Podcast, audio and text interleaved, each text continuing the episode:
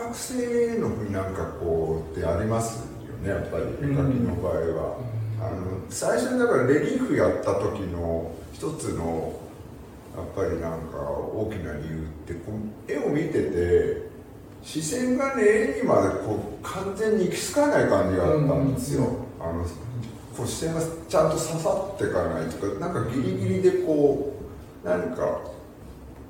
当たりきらないっていうかだからそれは一つにはまあ基本的には絵って存在しないものなので、存在しないものをなんかこうやってこちら側の視線で当てようとするってパターンないんですよ。だからそれを一回存在するものに切り替えて、でその切り替えた視線が当たるように切り替えたレリーフ的なも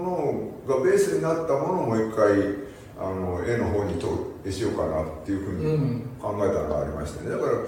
あのやっぱり絵ってイメージじゃなくて今大森さんおっしゃったように存在とかその感能とか、その触覚性がすごくや、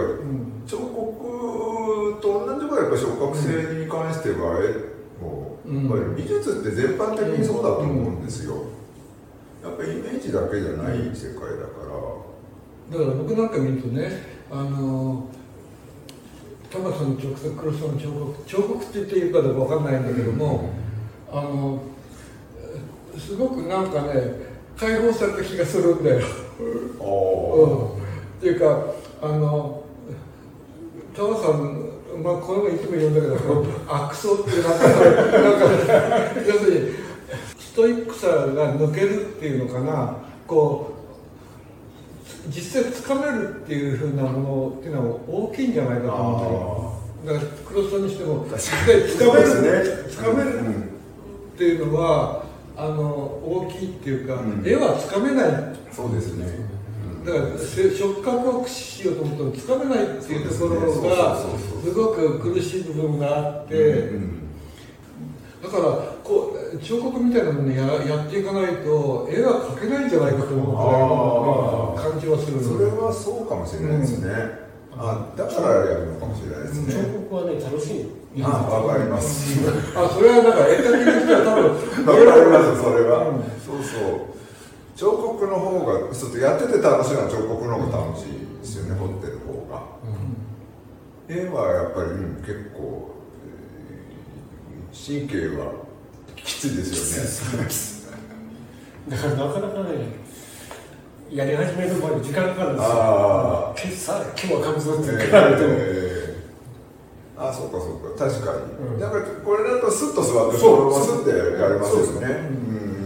そうん。それはわかりますその感覚は。酒飲みながらできますからで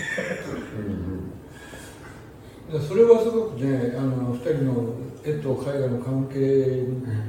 について感じるところなんですよ。であのすごくやっぱり彫刻がある種の解放されて伸び伸びしてるって感じがする。だけどただあの彫刻ではないっていうのも一方では僕はあの、ええ。だから彫刻ではないっていうかあの彫刻家から見た彫刻ではないっていうところが面白い、うん。うん。彫刻家の人に言われるよね。うん言彫われ刻家をこんな作れない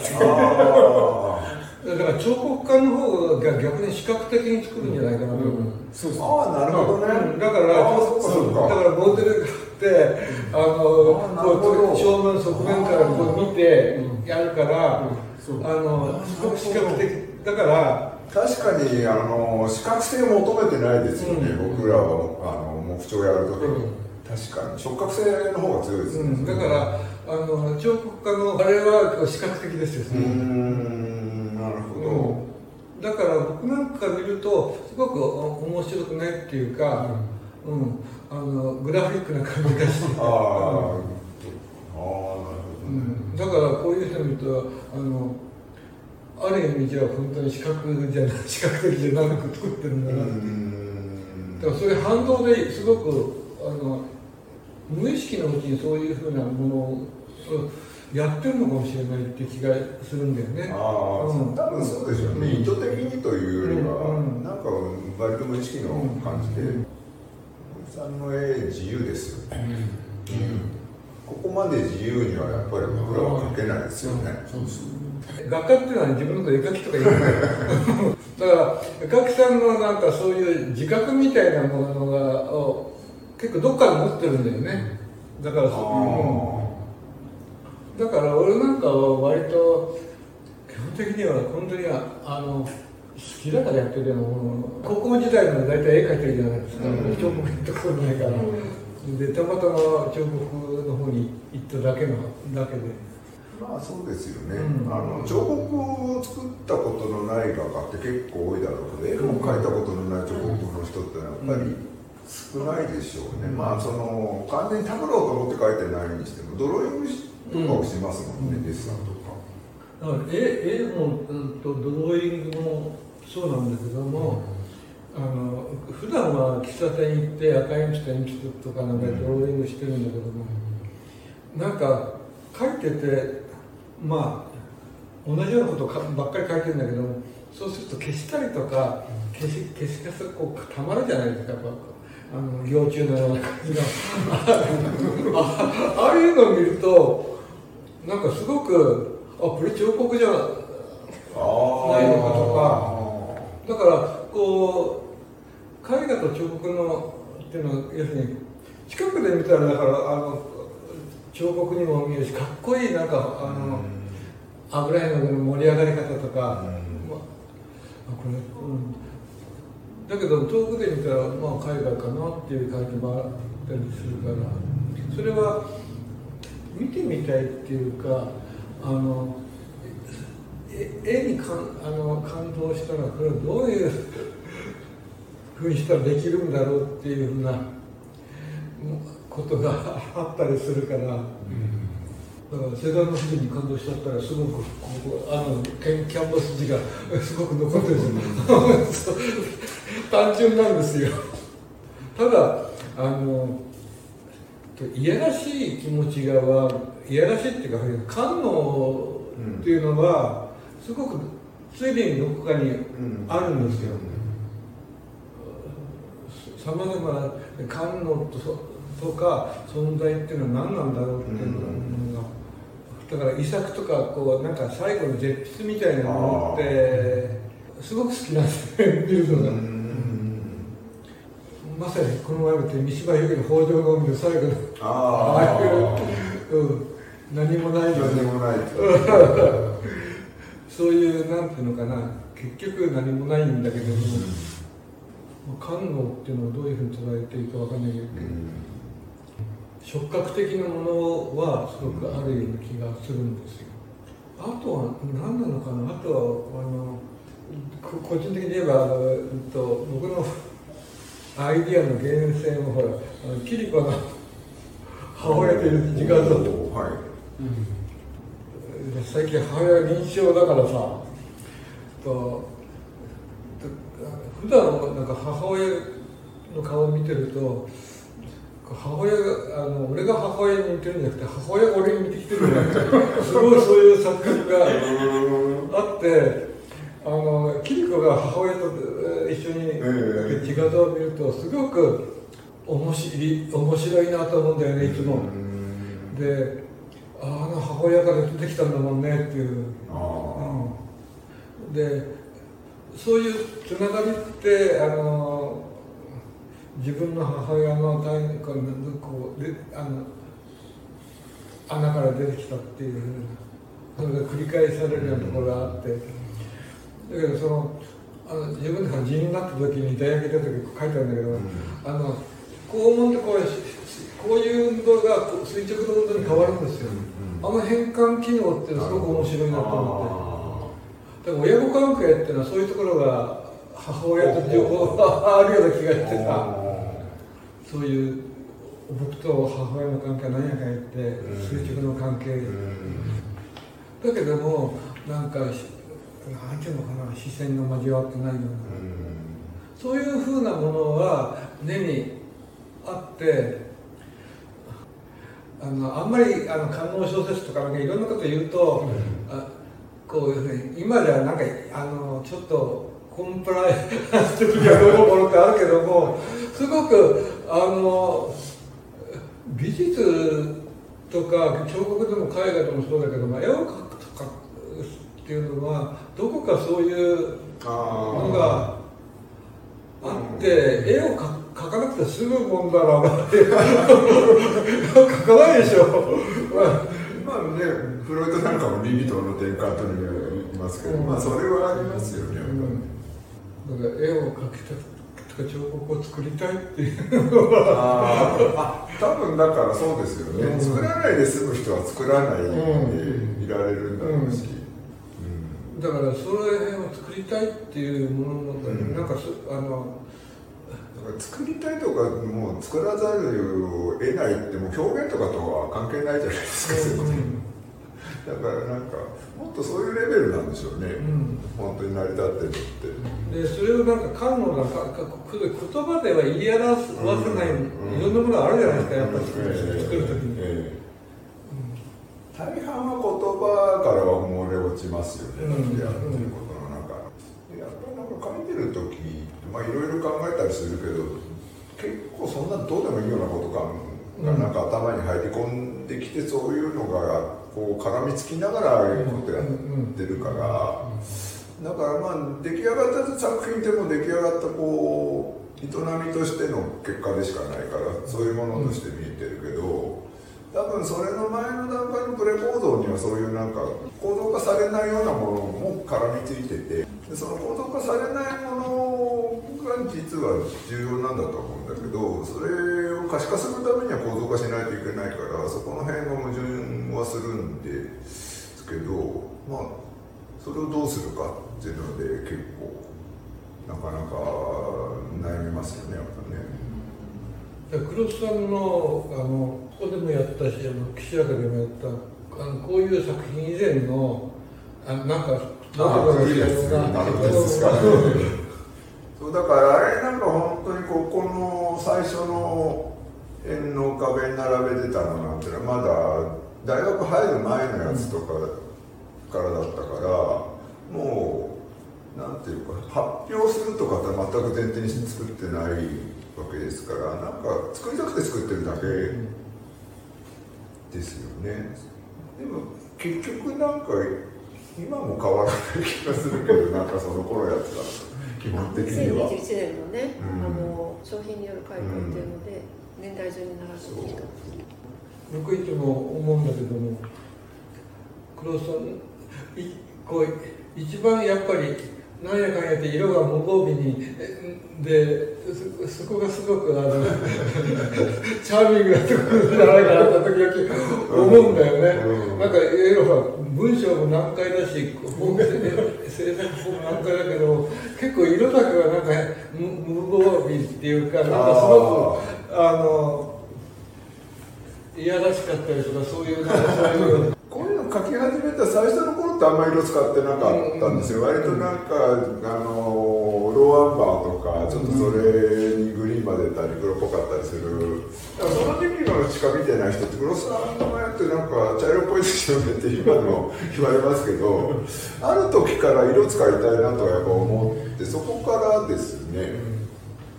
色って、うん、どう俺はなかなか色は使えないんで、自分もね。だけど、だけど、なんか俺はここへほら、あの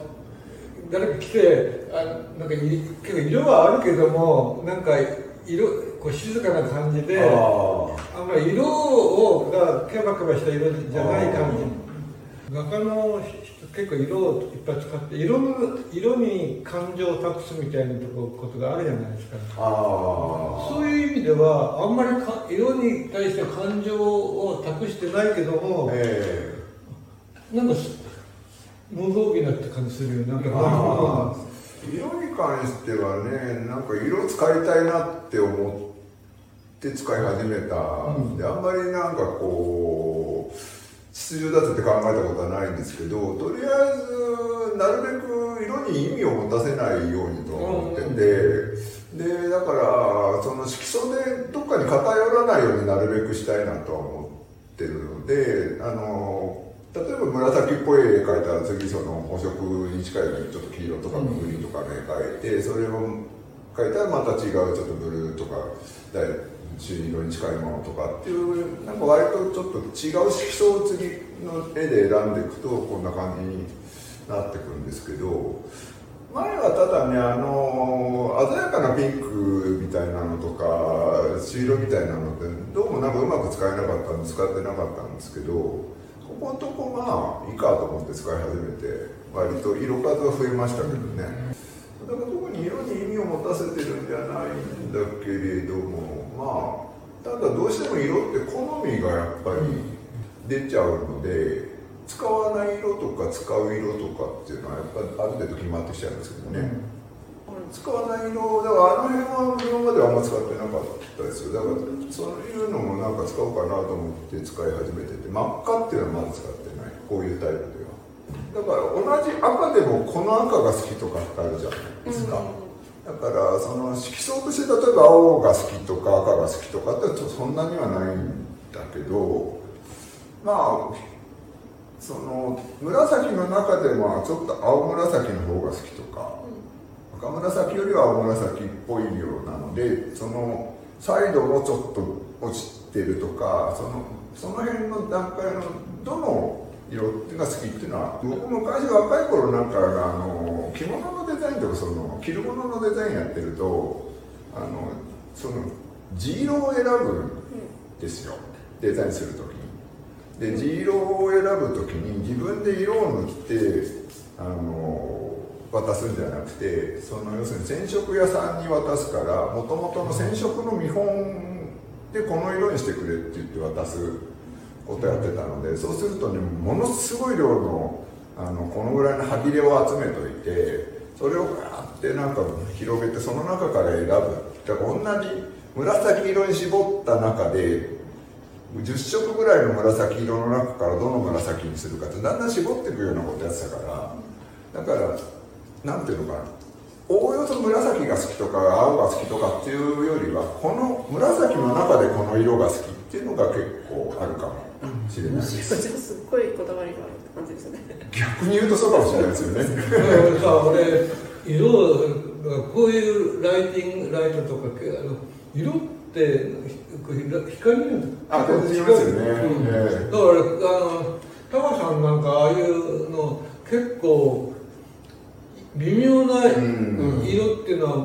そうです。違って見えますよ。ばあの、うん。構成によってね壁にもよりますよね、これがもうちょっと黄色っぽい壁だったら全然違っちゃうし。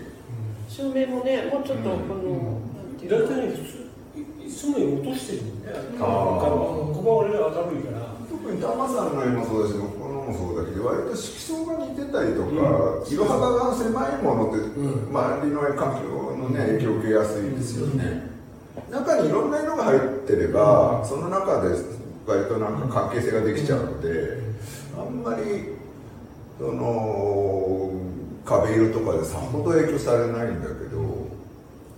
家でもね朝と夕方じゃあそうですよね。自然光と人工光じゃ違うし。だからバルスなんか絶対人工光だと手にさせなかったじゃないですか、生前ああは。そうなんだ、うん。だからやっぱりあの書いてて分からなくなっちゃうっていう分かるよねなんか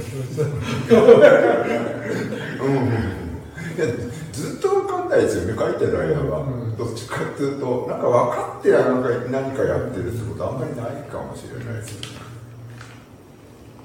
大森さん特にこの壁の4点はカラフルっていうか色々使ってますよね。っていうか絵の具が絵の具絵のチューブからそれを出して白を混ぜたからほとんどげあのあそ混色は混色はしてないと思うまあ、え筆描きながら上にこう違う色をやったのはあるけどだけどなんかやっぱり自分の好みの色ってまあバーミリオンとかなんか基本的には好きなので全部こういうなんかレッカレッコみたいなのうん。大理石とモデルあのテラコッタなんだけど大理石は俺、まあ、彫る方はすごく苦手うん。でこうやっぱりモデリングっていうか粘土で作るとこうへこみなんだよね。こう出っ張ってるものあそういうのが基本だから内側からこう内側にえぐれるわけよ。内側にこう空間があなんかだから超あの掘るとややっぱりこういうふうなものができできないので自分としてはすごくどこもうん。だからそれ辺がすごくあのモデリングであればこうおおやっぱ器のこうマイナスのなんていうのあれができるんだけど、割とモデリングの仕事が多かったですよね、うんうん。適当ってのはどこ？どうして始めたんですか？石彫はねあのプラスバイギャラリーでの個展で石膏の作品を出して北辻さんに こう石でやってみたらあうんまあそれもそうかなと思ってえ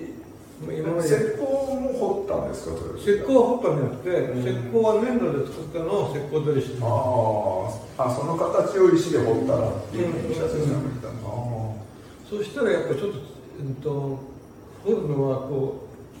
うやっぱ違ってて、うん。どうどうですか？ねこう掘るっていうのは。かある例えばあの丸太とかい板みたいな直方体からこう掘り出すっていうふうなものが俺なかなかねその加減が分からなくて。柿は僕も分かんない。形にならないんだよ。ほら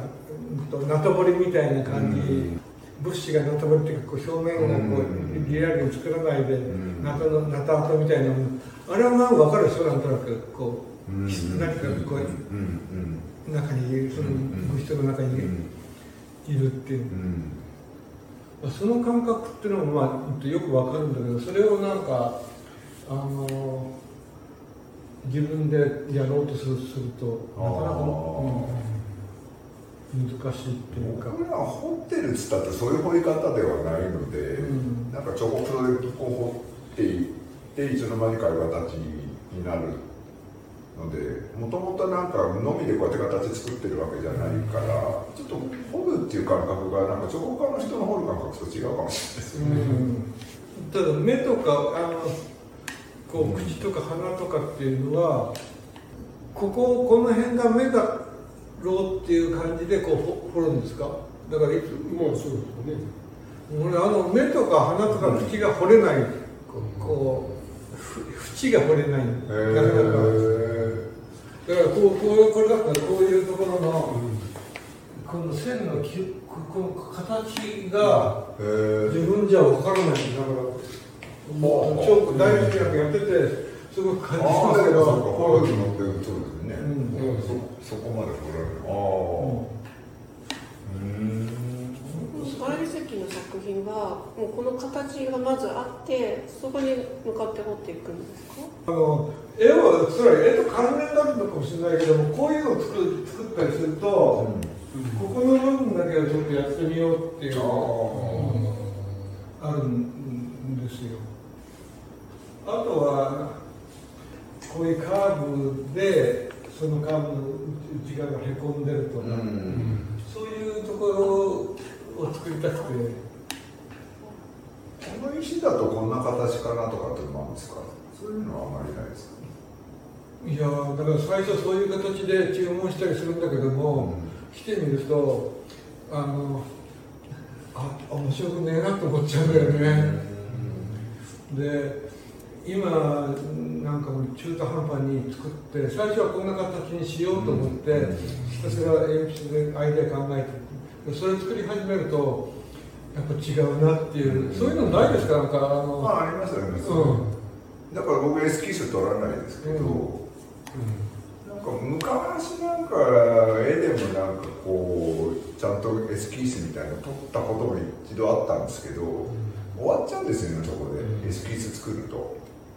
だからそれをなんか書き写してもなんかそそれをただ写すだけだと意味がないので、平面のこういう感じにしたいっていうのを実際立体にすると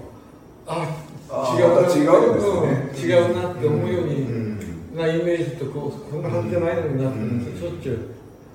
うありますね、ああそうかそうか。うん、だから結構そういう意味じゃあの絵と彫刻みたいなものはお互い作りつ作ると面白いことは面白いんですよ。うん。頭に描いていたものとのようにいかないからね。携帯と近いのはもうデニムで作ってるやつ私の方が近いですよね。思ったやつよりね。モデリングは早いできるのが早いしね。あ早いっていうかあのまあこういうのは早いんだけどあの手があのこううまくいあの面白くなければ潰せるわけだから、ん。絵でも彫刻でもそうですけども制作する時間が違うっていうのは面白くないですか？例えばモデリングだったらば割と短時間でできできるんだあーけども石とかなんかはなかなか時間を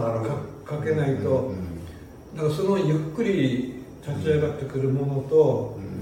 そういうなんか違いみたいなものは、まあ、作品がいい悪いじゃなくて自分のなんかこうああの気持ち的にはあ官能的な余韻みたいなものを考えるのに役に立つっていうか、あ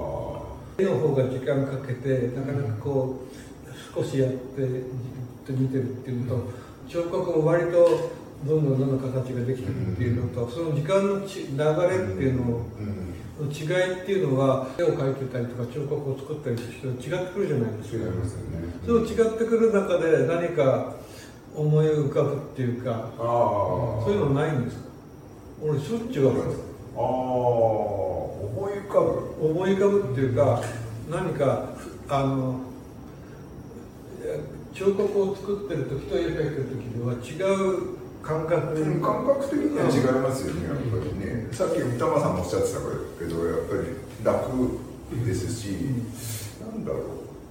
絵の中でも描き方は僕ちょっと違う描き方してるから、描き方によってその仕上がるまでの時間の経過ってかなり違うので、そういうのは個々にありますけども、だから、どうだろう。ただ確かに、やっぱり絵とあのこういう木刀みたいにやってて一番違うのってあの絵ってこうやってビャーってやっちゃうと全部消えちゃうじゃないですか今まで、どんな時間かけて、うん例えば1ヶ月間っつってもこうやってからちゃうと消えちゃうんだけどあのこれを全部チャラにするのってやっぱそれなりに時間かかるから こうぶっ壊すには。その違いはものすごくありますよね。そこのところがやっぱり絵やっててきついところっていうか。だからそこのところをだから簡単に消せちゃうっていうのは面白いよね。面白いっていうか面白いっていうか絵画の本質的なことを聞いてるんじゃないかって気がすごくするんだよね。ジョンっていうのかどう考えたのか知らないけど、ん。絵はそうやって消しちゃうらしいんだよね。ああそうすると画像が困るから、うん。うん。ああ置いとくでアドリ置いとくとあ画消しちゃうん。だ弟が一緒に立ってるところで「もういいよいいよ」って言うんって「そう」って言ってことでサイン。あああ多分。やめどころがあれなんですかね。何かあるみたいなねそういう話聞いたことああ確かに。ジャコメって彫刻だとなんかどこまで細くしていくってもうん。もうなくなっちゃったらもうあれだから細くなる限界があるけど、ん。絵は限界ないかもしれないですよね、どうどうでもできるっていうか、だからあれだよね。ジャコメッティのあのこう考え言ってるようなことは絵の方が正しいよね。絵でやってる彫刻はやっぱうさうさんくさい。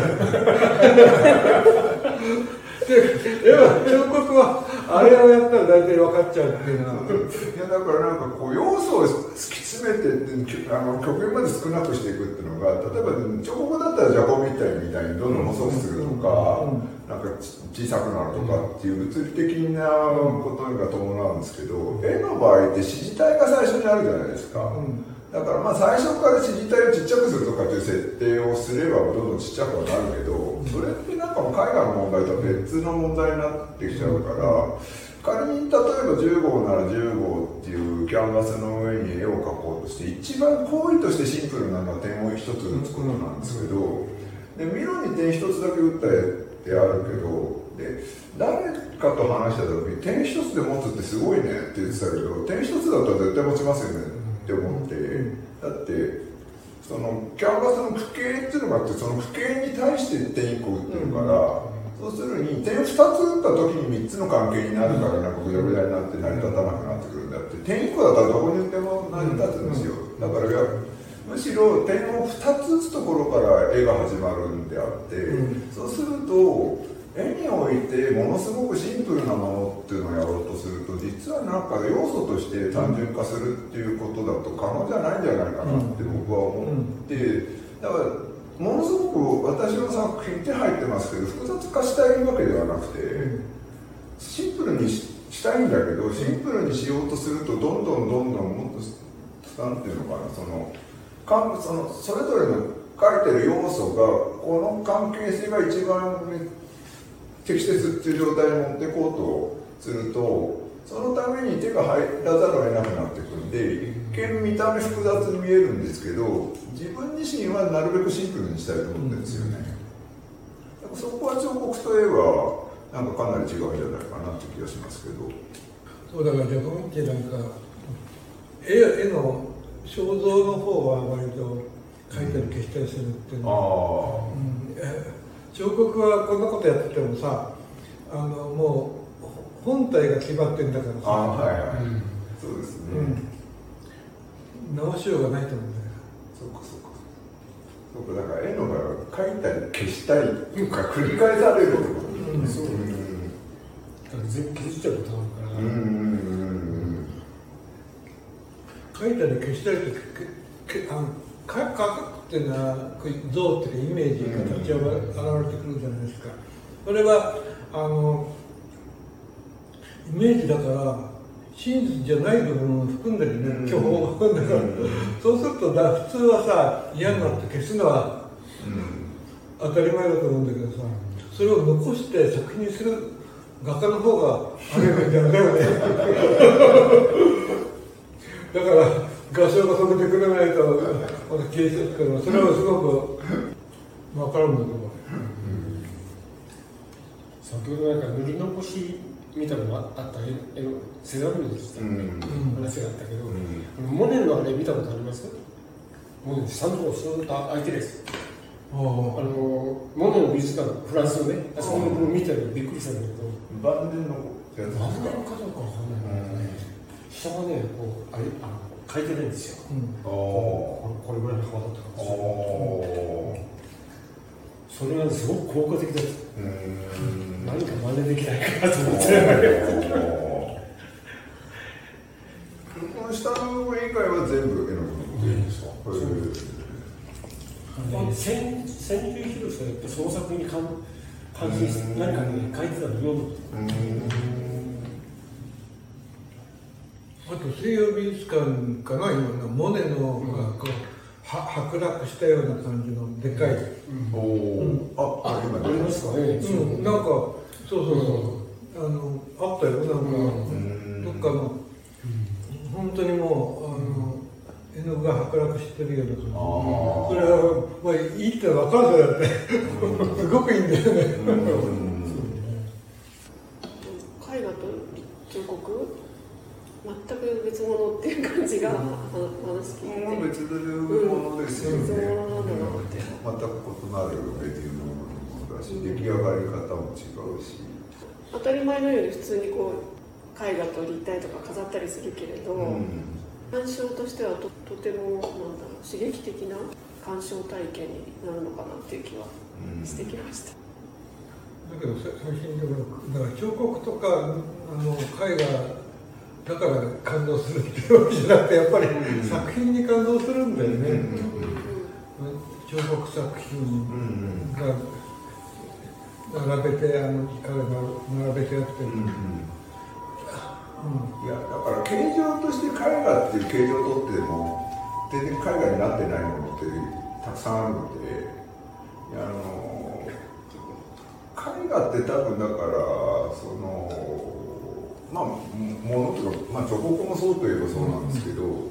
物質でできてるものだから、うん。ここでって言ったってその状態がずっと維持されるわけじゃないじゃないですか、だから必ずもものすごい長いスパンで見ればずっと経年変化でなんか劣化していくのの同点にあ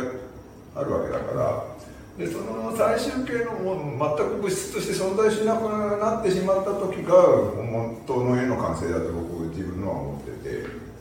だからそれで言うとさっきなんか三島由紀夫の「歩道の海」の話されてましたけど、何にもないっていうのはやっぱり理想は理想ですよね。ただ何にもないっていうことがあの僕らは常にそのここに存在してしまってるから存在してしまっているっていうことがもう何もないってことに対しては手遅れというか、うん。絶対そうならないからその何にもないっていうことは実は手の届かないことだからその手の届かないことに対する一種の憧れとしてやってる部分もあるのかなという気がしますね。とミケランジェロの消えたライダーですかあそこに、ええ。あのバチカンのところに、え。あれなんかものすごく素晴らしいんだよね、うん。もう完成されてななおかつあのだけど晩年になるとやっぱり未完成の状態であの要するに手いや一回あの作ったの壊しててそれで違うのを作り直してるんだよね。あ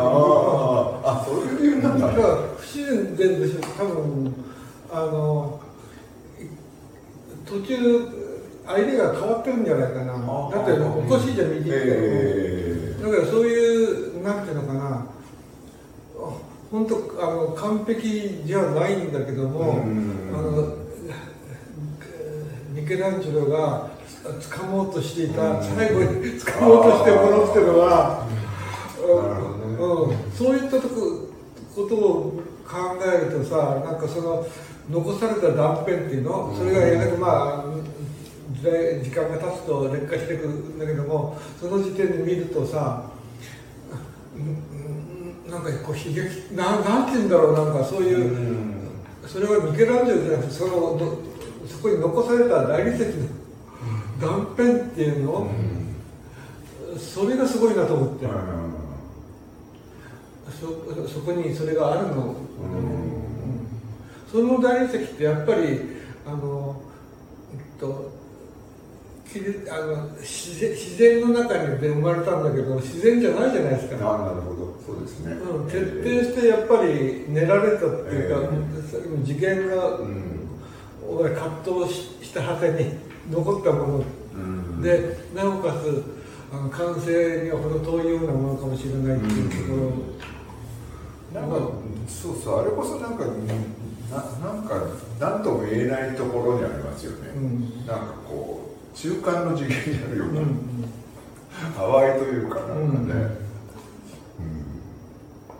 うん。うん。でも次元自体がそうじゃないですか、結局だってフラクタルなんて 2. 点何次元っていうのを設定していくわけだから、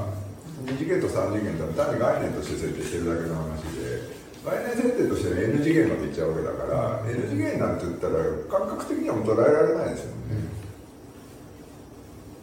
あの受験って言った時やっぱり僕は時間のことを考えちゃったなるほどね、あとみんな聞いたのはあの雪舟の絵か断片だ知ってますでしょ？なんか、うん。漫画みたいな。はいはあの面白さっていう俺なんか白衣も同じようなああのあれを書いてるんだってなんかあのいおおだから白衣のはなんか下手馬風のちょっとあのみんなが笑ったあなるほどかって思うんだけど雪舟のってなんかピタッと張り付いてるじゃないああれは何なのかっていつも思うんだけどさ。いや雪舟の絵ってなんかこう。弱中の絵ってうまうまいなっていうのにすごくわかああいうのと違うんだよね雪舟のって、うん。ああいうこう凄さじゃなくて、うん。ピタッとのなんかうん。質問をさせないような、ああ。質問させないよねな。なんかえこんなのがわかんないのかってなんかそういうなんかぜ前に前にも後ろにも進めないようなそういう、どやっぱりそういう人柄だったんですかねあの人。うん、雪舟興味はあるんですけど正直よくわからないところがあってあの人の雪舟がよくわからないんだけども俺雪舟とセザンヌがすごくよく似てると思ってて。ああなるほどね、うんああああ確かにうんうんわかる気はするその感だからじはセザンヌってまた潔癖症みたいなところでしょ、うんうな感じでセザンヌって若い頃はあんまり好きじゃなかったんだけど、ああだんだんあね。あなるほど。ああでもそういうのありますよね、うん。いやなんかねそう画学生やってることなんかねあまりにもなんかみんながセダンヌ持ち上げるから、ちょっと反発もありましたよ、あでもなんか大森さんが言ってるセザンヌの良さってそういうふうにみんながそその当時言ってた意味でのなんかセザンヌの良さと全然違うところに着目してるからそれはすごくわかる気がするんですよ。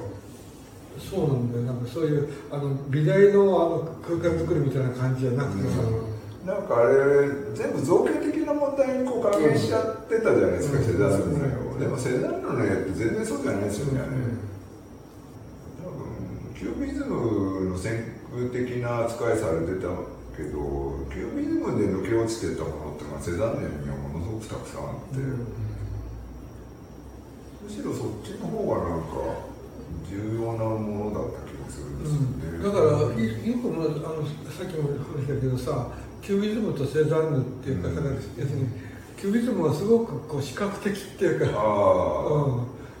多方向からとかさ、ええセザンヌは視覚的じゃないよねそうですね。そうだからキュービズムも逆にあのアジアのキュービズム、日本のキュービズムとかになってくると、あの元々ピカソとかブラックが考えてたような考え方、もう乗っ取れてないから、うんかえって面白いですよね。ねよろずつそれは鉄頃道があの岩手で書いてた時期のものが本当に僕大好きだね。一応キュービズムが大元にはなってんだろうけど全然別物になっちゃってるので。でもなんか逆になんかキュービズムで抜け落ちてたものがあそこでなんかもう一度復活してきてる感じしますけどね。今日はありがとうございました。ありがとうございました。